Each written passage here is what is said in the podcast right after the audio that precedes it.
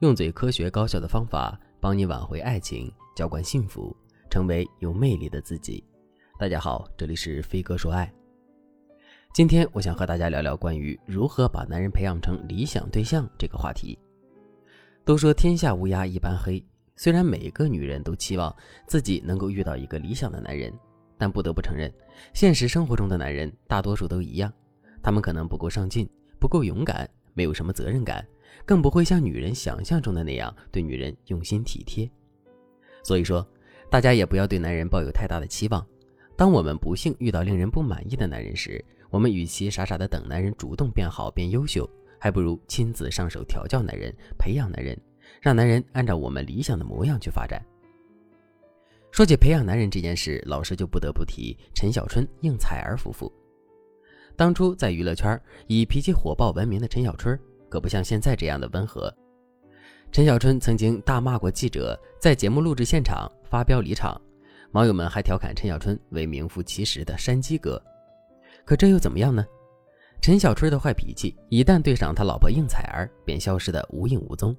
不管是荧幕前还是私下生活里，陈小春都被应采儿调教成一位典型的妻管严。在一次节目访谈中。应采儿就大方地跟观众们分享了她的驯夫心得。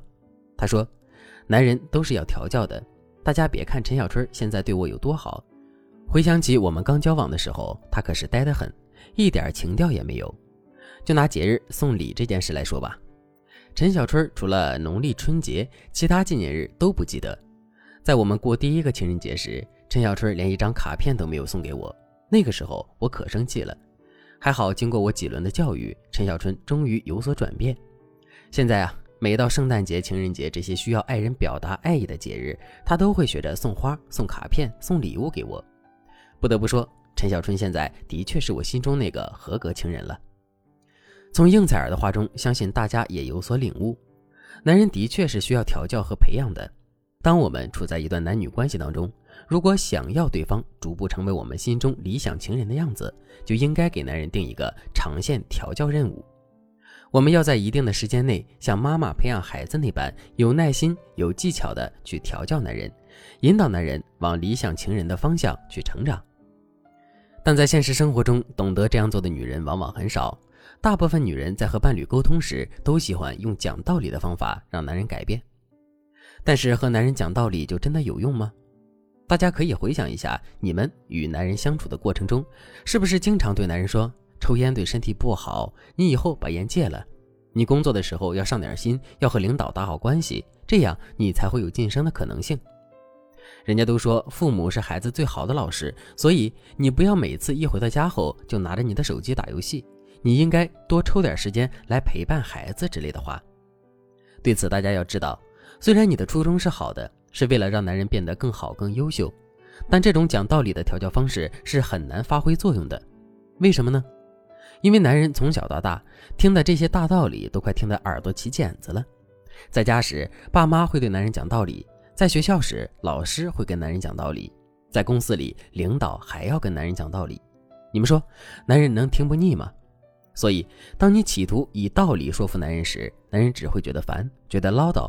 说不定他还会拿着你的道理来反驳你，比如说你昨天过生日，男人忘了给你买礼物，你很生气，于是就对男人摆大道理，对他说：“你怎么能忘记给我买礼物呢？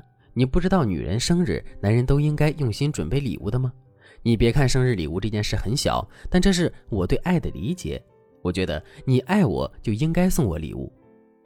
你以为你这样说，男人就会引起重视，然后费尽心思的给你买礼物？”但男人并没有这样做，他反而是理直气壮的跟你说：“礼物费钱又不实用，我觉得我们在一起这么久了，有没有礼物都无所谓，都不重要的，你说不是吗？”